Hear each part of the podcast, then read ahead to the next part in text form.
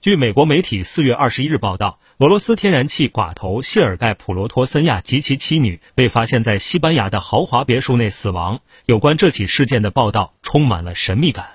调查人员正试图查明，这是一起家庭谋杀或自杀事件，还是一起有组织的袭击。当地时间四月十九日星期二，谢尔盖·普罗托森亚和妻子及女儿的尸体在位于加泰罗尼亚海滨度假区的家中被发现。报道称，这对夫妇育有两个孩子，长子住在法国。当时他无法联系到父母，于是向加泰罗尼亚警方报了警。据报道，普罗托森亚现年五十五岁，妻子五十三岁，他们的女儿刚满十八岁。普罗托森亚的妻女是被刺死的，而他则是上吊自杀的。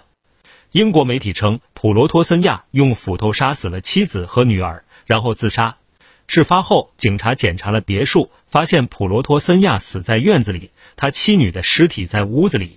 据当地媒体报道，警方认为是普罗托森亚在他们睡觉时用斧头杀死了他们。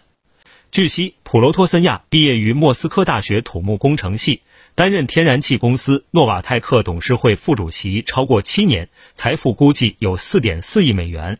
他们一家喜欢打高尔夫球，周游世界。平日会在社交媒体上分享奢侈生活的照片。目前，警方的调查仍在继续。巧合的是，就在这一家人的尸体被发现的前一天，莫斯科也发生类似案件。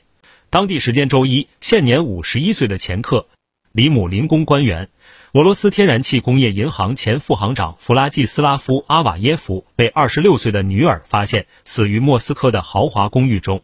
阿瓦耶夫的尸体旁边是他四十七岁的怀孕妻子叶莲娜和十三岁的小女儿玛利亚，他们也已死亡。